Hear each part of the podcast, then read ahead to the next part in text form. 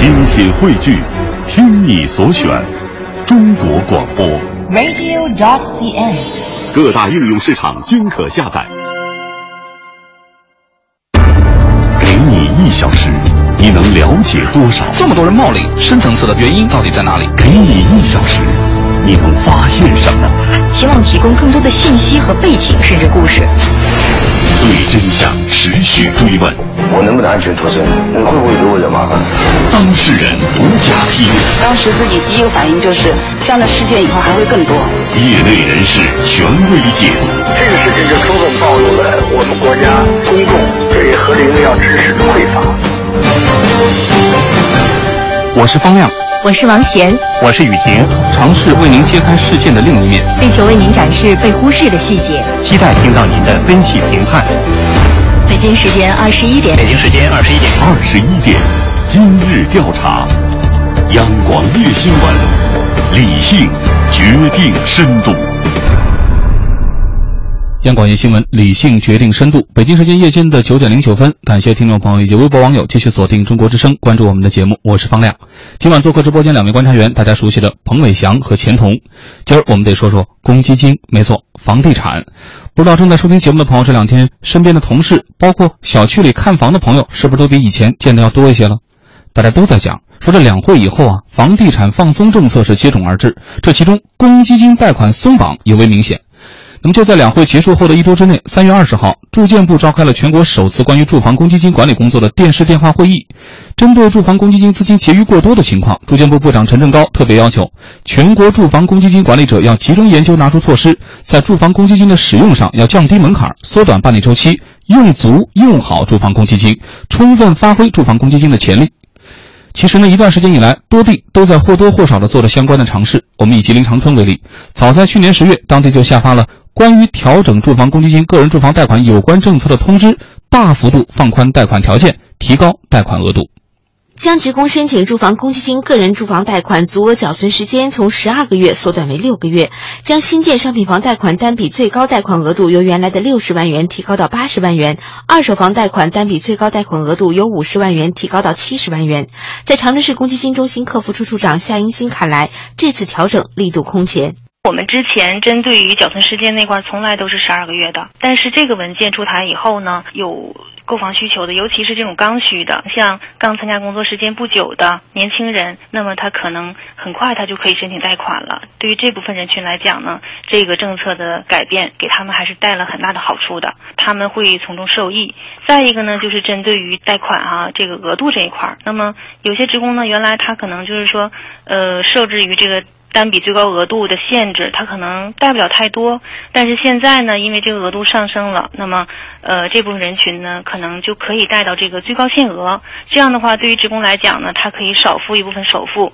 也是对他购房是有一个很大的支持的。此外，长春市对已经拥有一套住房并已结清相应购房贷款的职工家庭，再次申请公积金贷款购买普通商品住房，也将执行首套房贷政策。这意味着不但首付比例可降为百分之三十，还能享受优惠利率。原来购买这个第二套改善型住房的这个家庭啊，再次申请贷款的话呢，呃，得按照二套房的政策来执行。但是这个文件出台以后呢，针对于这种情况的，就是说他家庭名下原来已经拥有一套住房了，但是呢，他已经把相应的这个贷款结清了，再次申请公积金贷款购买这个普通住房的时候，我们可以按照首套房的这个政策来给他执行。原来是这样，如果二套房的话呢，它的最低首付比例是百分之六十，然后利率呢还要上浮一点一倍，是这样的。同时，对在长春市公积金中心缴存住房公积金，但需要在户籍所在地购买自住住房的职工，长春市公积金中心也可以为其出具住房缴存证明。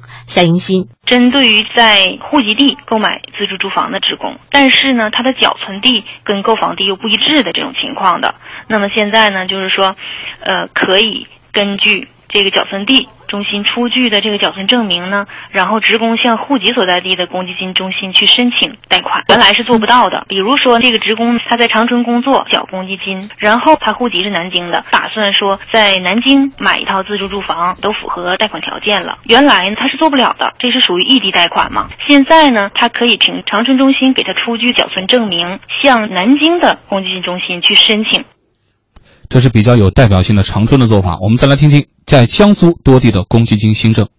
苏州、常州等城市就取消了个人公积金贷款的担保费用。苏州市民卢女士给记者算了笔账，她申请的是五十万贷款，按之前贷款额度乘以年限，再乘以担保费率来计算，她要交两千两百五十块钱的担保费。而现在这笔钱省下了。我也是刚刚知道，我也是刚刚知道可以省掉这个担保费的，原来并不知道，减免了最好。对于我来讲，在扬州，对于首套房贷款已经结清再次申请公积金贷款的购房者，将按首套房计算。扬州市公积金中心政策法规处处长。徐建国拥有一套住房，办理个住房公积金贷款并已结清了，购买第二套改善性自住住房，再次申请贷款的时候，按照首套住房政策办理。泰州市则将贷款最高额度由四十万元调整为四十五万元，并且扩大了双职工认定范围。泰州市公积金管理中心副主任景忠，最高贷款限额从原来的四十万调整到四十五万。呃，以前我们泰州的那个二套房的政策，从文件出台起，呃，废止。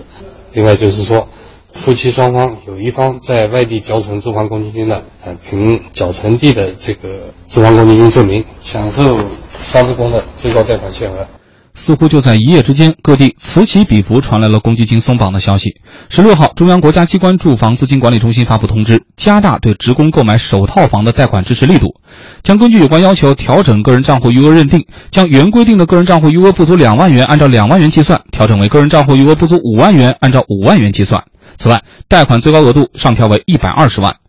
北京市属公积金方面，一月份开始购买政策性住房或套型建筑面积在九十平米以下的首套自住住房，住房公积金个人贷款最高额度也将从八十万上调到一百二十万。那么，在上海，从三月份开始都已经开始上传啊，说上海公积金可贷额度有可能会一次性的大幅提高百分之七十五，从原先的单人最高可贷四十万上调到七十万，每户最高可贷从八十万上升到一百四十万。今天最新的经济参考报则说，预计后续还会有十个省市可能会出台类似的松绑政策。其实，无论是已经落地的，传言可能出台的，似乎放松成为大家共同的选择。那这放松的影响到底有多大呢？在杭州，三月一号起，杭州市住房贷款利率已经开始下调了。尽管更大尺度的放松政策尚未出台，但是记者采访得知，政策实施近一个月来，看房的人已经明显多起来了。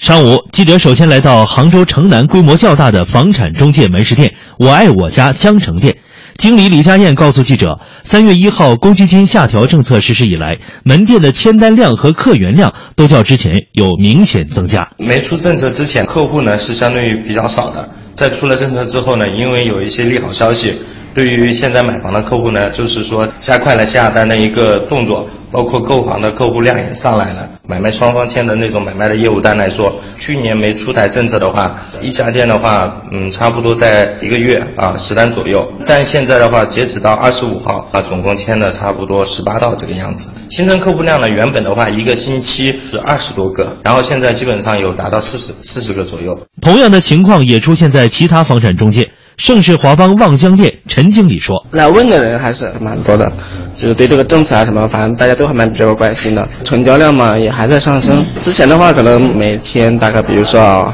个啊，或者有时候没有啊。现在的话可能每天都有两三个吧，这样子。好多人嘛，现在都在想着置换啊什么的。对，利率下调嘛，他们刚好自己嘛觉得哎利息啊什么都还可以嘛。”据杭州市公积金管理中心信贷处处长任义科介绍，从去年底开始，中心受理的公积金贷款申请量就有明显增加。三月一号利率下调政策实施之后，业务量更是呈现了繁忙的状态。由利率呃那个影响，现在那个贷款受理量或者说是整个业务应该还是比较繁忙的。就是我们感觉到现在公积金贷款的这个怎么说呢，申请的人群啊。呃，还是比较多啊。对于那个贷款利率下调呢，特别是购房人啊，就是贷款量比较大的，那么他的这个每月的这个还贷的支出的这个利息啊，那减少的这个幅度还比较大的，那么这个肯定是一个利好。肯定是一个利好，那这利好到底有多大？为什么能够打动购房者呢？在福建，一周以前，三月十九号，福建省住建厅、财政厅、金融办等三部门联合制定出台了关于稳定住房消费、支持刚性住房需求的若干意见。新政从三月二十号起正式实行。新政放宽了对首套房、首改房的认定标准，调低了首次申请公积金贷款的首付比例，这被媒体简称为“救市猛药”“敏七条”。三月原本是年后房地产市场的淡季，可记者在几处新开发的楼盘和二手房中介公司一打听，最近上门前来咨询房价、要求看房的市民还真不少。某房产经纪公司负责人小卢：那在职人员的呃看房会更多一点，刚需的呃那种有工作有单位的，就是年轻人比较多，结婚啊、婚房啊什么的。另一家房产中介负责人饶宇勇告诉记者，虽然敏七条细则尚未出台，但并不影响大家的看房热情。我们这个月不是看房量，成交量都已经大涨了。这个月成交量是去年年底的翻倍哦，都是刚需的改善型跟首套型的了。他们也没有问太多什么敏七条的东西啊，所以我觉得这是这是这么多年来可能国家调控以后，很多人在观望，在等待。到今年政策调控已经差不多，价格已经相对合理的，所以就都开始出手买。在某楼盘售楼部，记者见到了前来看房的周女士，她告诉记者，自己只是先来看看，买不买还取决于公积金的新政是不是会在当地落地。小孩明年就要上小学了，我就是想来看一下学区房。现在听说有那个公积金的那个政策嘛，反正目前还还不是很清楚，就是我们想说等政策出来，我们房子看一眼，如果有合适的，明年政策一出来，我们就把它买下来。小黄是某事业单位的新进员工。年前，他在父母的支持下首付了一套百平米的新房。这段时间，他一直在关注国家关于住房公积金的政策性调整动向，希望能享受到公积金贷款松绑带来的福利。我就比较关心公积金的贷款额度到底提高有多少。如果它能呃再提高一些，我就可以不用商贷了吗？那样的话，利息会少很多吗？这样对我们工薪阶层来说还是挺有利的。在各地住房公积金服务大厅，这几天也是人流量大增。陈先生就是趁着新政出台，前来咨询办理贷款手续。陈先生给记者算了这样一笔账：你八条首付两成，所以一个我就首付压力就小掉了，我装修钱就不就出来了。觉得像现在一套房子一百平方来说，就一套房在五十万左右，首付两成我只要过十万就可以了，贷四十万。但是目前公积金它的额度没到四十万。它如果额度会到四十万的话，那就很好。了。那首付十万，四十万的话，如果按二十年的情况来算，一个月只要还两千四百多块钱，你买房那就没有一点压力。以前是贷的少了，但是首付要付多了，十五六万出去，有些都首付都要三成四成，那更高。如果是按商业利率就很厉害了。采访中，记者了解到，不单单是购房者对公积金贷款松绑寄予厚望，大部分的房地产商对此也翘首以盼。某房地产开发商小杨。这样子肯定是激发一些想买房的客户，那政府这样做也是也是在支持我们房地产这块，这肯定是需要时间的，不可能一下子就这个行情就能回暖起来。记者走访了多位房地产业内人士，他们均表示，在去年下半年以来，央行的两次降息和闽八条的推动下，房地产市场逐渐走出前两年的低迷，开始回暖。据统计，近年来消费者买房的心理趋于理性。泉州某地产公司负责人郑启忠认为，这次的公积金政策主要针对刚需型和改善型需求客户，接下来的一段时间，市场都会维持比较不错的状态。它是利好的，但是不是说它的利好可以说兴起一一股这个。热浪只能说它是起到一个促进的作用。第一个提升购买的一个市场信心嘛，第二个就是说可以扩大这个购买群体嘛，那你门槛低了嘛。第三个就是把首付款降低了，那实际上来说，呃，市场的目前在观望的这种态势，希望能够打破。听到这儿，就请出我们的两位观察员了，呃，很有意思哈。在听的这段录音的过程当中，我就想起前两天媒体采访那个中原地产的市场总监张大伟先生，他就说了一句话，他说可能这个住房公积金啊，能够直接从里面收益的人群呢，并不会特别大，不是每一个人说现在都有这个申请的这个权利和能够享受到的这个优惠的条件。但是他说从楼市预调微调的角度，他说住房公积金这个政策一动啊，它相当于是先头部队，大家伙可能会产生一个对政策的预期，说哎。可能接下来真的它就要转暖了啊，呃，这不今天好像相应的就会有一些新的政策，国土部、住建部联合下发了通知，要求优化住房及用地供应结构，促进房地产市场平稳健康发展。稍后我们央广一新闻十点的节目，张磊还会和大家详细来说这方面的报道。就是彭老师，就是这东西一出，到底是真的它有指挥棒的魔力，还是说这个先头部队的这个说法其实有很大的预期作用？嗯，先头部队这说法我接受。其实，嗯。我是买过房的，我印象中，呃，当时，呃，买那套房子的时候，我实际上是可以申请住房公积金的，但是开发商断然拒绝。哎呀，这不行，你这套房子，我们这个这个楼盘只能是商贷，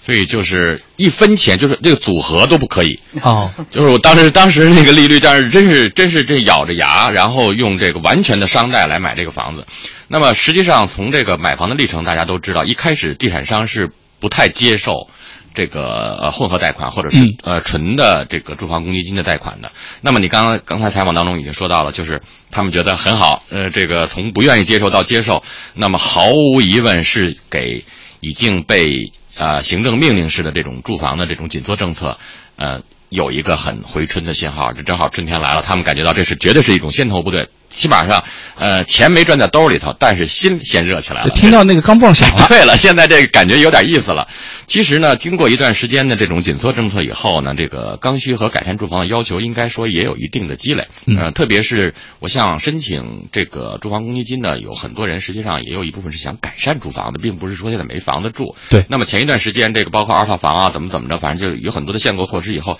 实际上呢，这这一两年来，对这部分人需要一种释放，需要一种释放。我觉得，呃，毫无疑问，这个用活也好，还是发挥也好，这个公积金肯定是助力房地产的一个助力措施，这个是毫无疑问的。所以说，你说你把它作为先头部队也好，是作为这个这个玉兰花先开了哈，预示着春天要来了，这个我觉得是不为过的。嗯，但是嗯，真正的说降低了这个公积金的门槛儿。说到底就是一个助力的作用，它一定不是最主要的决定性作用，因为取买不买房最核心的问题还是房价的走向 是跌还是涨，这个毫无疑问。这还是对未来的一个预期哈。是的啊。呃，很有意思的是，刚刚我们说到这个录音当中啊，这某房地产开发商说了这么一句话，他说：“看样子这样肯定会激发一些想买房的客户。”他自己说，政府这样做也是在支持我们房地产这一块。这就谈到媒体在介绍相关新闻的时候经常用的一个词儿，我们很熟悉，叫。救市，虽然对这个词儿，其实大家伙可能会有不一样的解读，或者说会有不一样的见解，但是你看开发商自己是说的，哎，我感觉出来，就政府想支持我们这一块了。对救市这个词儿，他们是认可的呀，钱老师。嗯，今天一个我一个跑这方面挺资深的一同事啊，写了一个东西，就是打了一个问号。嗯，呃，这个做这个问号的一个很很重要的一个缘由啊，就是。应该说，刚才这个祥子已经讲了啊，就是种种迹象啊，但是大家现在呢，其实又没有完全把这个窗户纸给捅破。呃，如果说呃，今天这个这个住房公积金跟接下来讨论的这个就是比如土地的使用这一块呢，呃，是一个先兆，我觉得倒是多多少少有一点小组合拳的模样了，就是或者说是在让市场看到了，就是说这不是一个单个的一个事情了，但是是能不能救？这个需求前期累积的能够释放到什么样的一个程度，啊，会不会造成比如说房价的这个波动？我只能说是波动，向上还是向下，现在还没有一个非常明确的一个说法，啊，这个但是这个所有这些措施综合起来看，看样子就是说这张牌还是要打，嗯嗯，他还是希望能够去释放一部分这个市场消费的这种能量。啊，救得了救不了，我觉得仍然是一个问号。但是现在呢，真的是玉兰花已经开了啊！想起很多北京的朋友说，怎么判断春天来了？走在长安街上，看看那个中南海里伸出来的迎春花，是不是它已经绽放了？我们知道，住房公积金制度是一九九八年房改的一项配套政策，通过以免税优惠政策强制在居民税前月收入中扣留规定比例的资金，专款专用于居民住房需求。而从去年开始，各地开始陆续放宽住房公积金的使用范围和条件，以期解决在房价日趋泡沫化、牵制低收入群体购房需求下，中低收入者成为了住房公积金存款的主要来源，而中高收入者却成为了住房公积金贷款优惠的享用者，这一被普遍诟病的现象。那这一次，从住建部的要求到各地的普遍松绑，大家都希望能把住房公积金的潜力利用好，这似乎已经成为了一个普遍共识。不过，有了政策，是不是就一定能起到效果呢？我们简单来听听我们在山东的采访。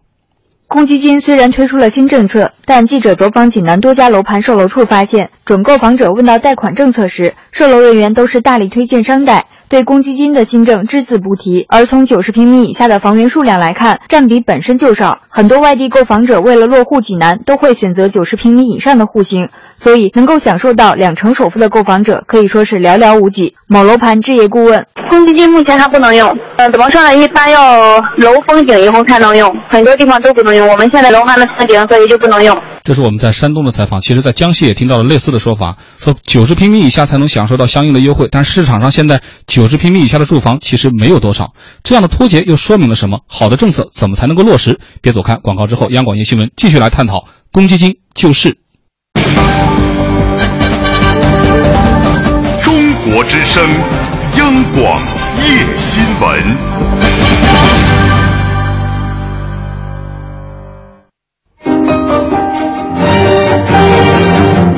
央广夜新闻，理性决定深度。央广夜新闻，理性决定深度。北京时间夜间的九点三十二分，感谢听众朋友以及微博网友继续锁定中国之声，关注我们的节目。我是方亮。今晚做客直播间两位观察员，大家熟悉的彭伟翔和钱彤。说这住房公积金，它是单位和个人共同缴存的一笔住房专项储蓄金，也是一项住房保障制度。如何管好、用好住房公积金，保障职工权益，让更多的人受益，这是一门考验智慧的大学问。政策松绑要想真正惠及民生，其实并不那么简单。市场普遍反映公积金政策变化的效果，关键在于能否提高贷款额度。但这贷款额度的提高呢，也并不容易。这和当地的住房公积金的使用情况密切相关。如果公积金个贷率较低，可提高额度以及降低首付门槛；但如果公积金使用效率较高，这降低住房公积金贷款门槛的难度，相应的也就能变大。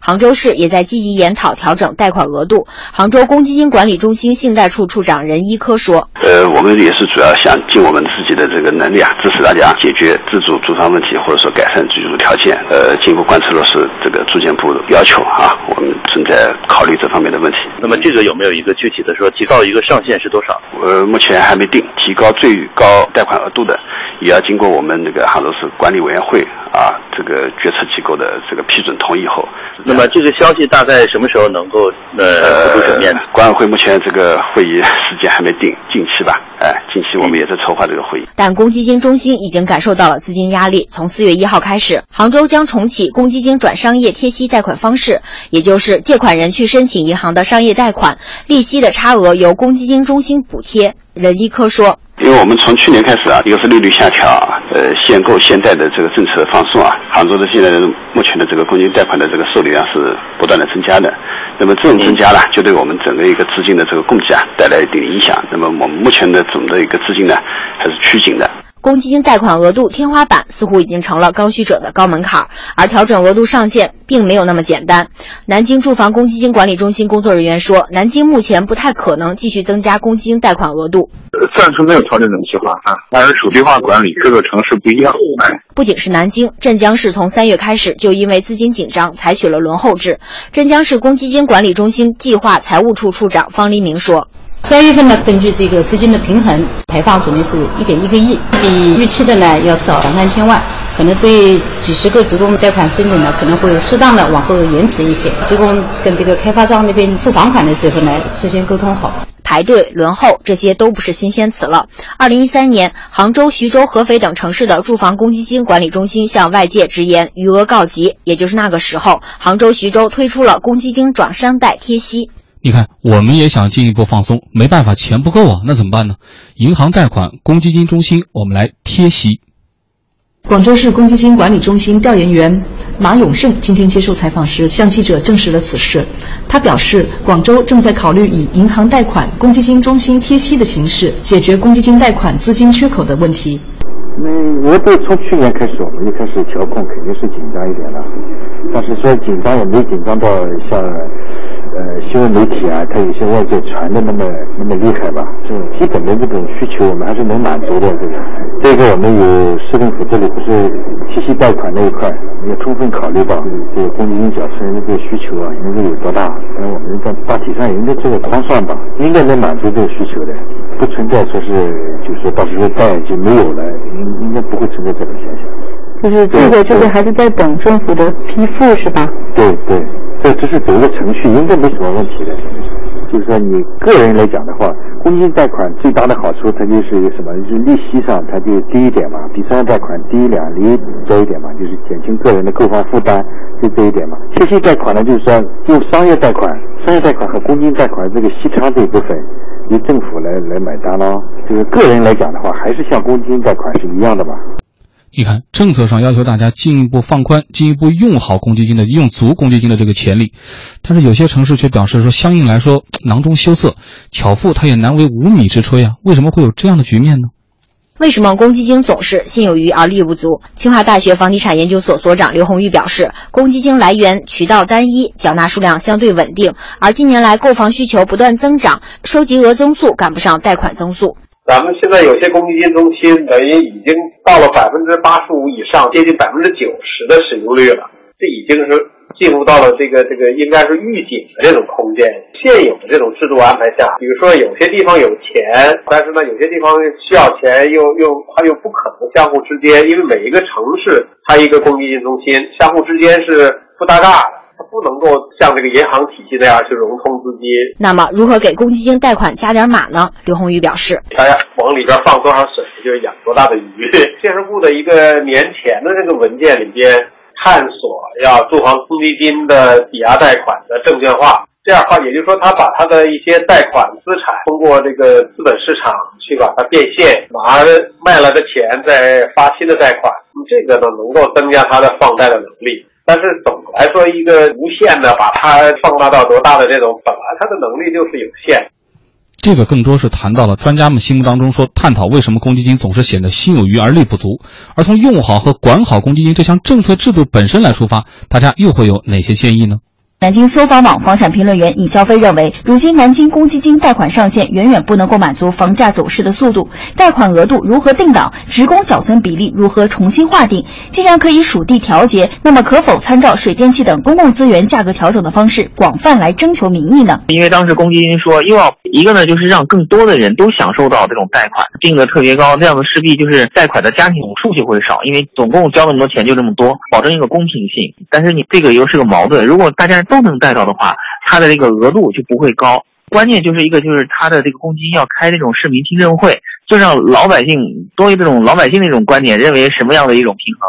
不要他自己就是每次关门来画一个标准。尹肖飞呼吁相关部门不妨晒一晒账本。南京这个公积金还有一个用允许来支出给那保障房建设的，南京也是这个全国的一个。试点城市公积金实际上它的这个余额还是挺多的，它并没有完全贷出去，有的城市都快到负数了。这就是它的账目最好要公开，再晒一晒，就是更加透明化，你的用途透明化，公平、公正、公开嘛。这这是个就是大的原则。这么多的建议到底靠不靠谱？电话连线中国社科院经济所研究员、公积金政策研究专家汪丽娜先生。汪老师您好。您好。哎。我记得上一次连线您是在去年六月哈，多地传来了放宽公积金提取条件的消息。当时我们就谈到放宽之后会不会带来流动性的风险。简单点说呢，就是真正买房的人要用，可能又不够了。今天听到不止一个地方说，要么转商业贴息，要么大家轮候，反正钱确实不大够哈。这种情况下还要求说进一步用足用好公积金，这个难度是不是有点大？呃，实际上，公积金这个流动性短缺的问题，或者说我们要为什么要为公积金贷款制定上限？嗯，这个事情呢，就是每每遇到房地产这个市场有一点火热的时候，需求旺盛的时候，都会遇到这个这样的一些问题。实际上，出现流动性短缺或者资金不够用，关键是这个制度设计呢有一个缺陷。我们的公积金学了新加坡的这个呃强制性储蓄，却没有学习它呢，就是说在资金管理上的一些方法。比如说，新加坡的公积金它是。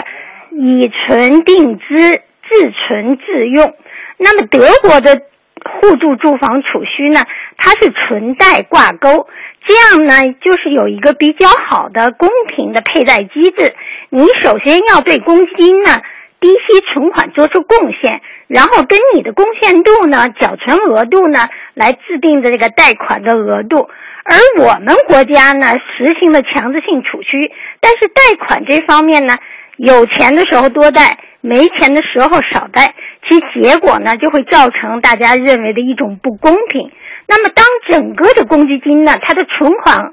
增长呢落后于贷款额的增长的时候，就会出现资金的短缺。所以呢，没有一个公平的这个配贷机制呢，是必然会导致这个资金出现断流的。第二个呢，就是我们在制度设计上呢。公积金它是一个封闭运行的体制，就是属地化，各个地方呢自己管自己的这个规矩的资金的运用，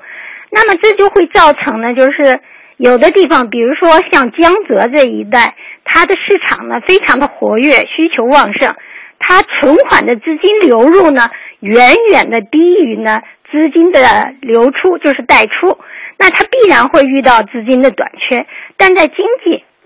欠发达的，或者是不动产市场呢，呃比较这个脆弱的一些地方，像宁夏呀、呃甘肃啊等等，它的资金呢就用不出去。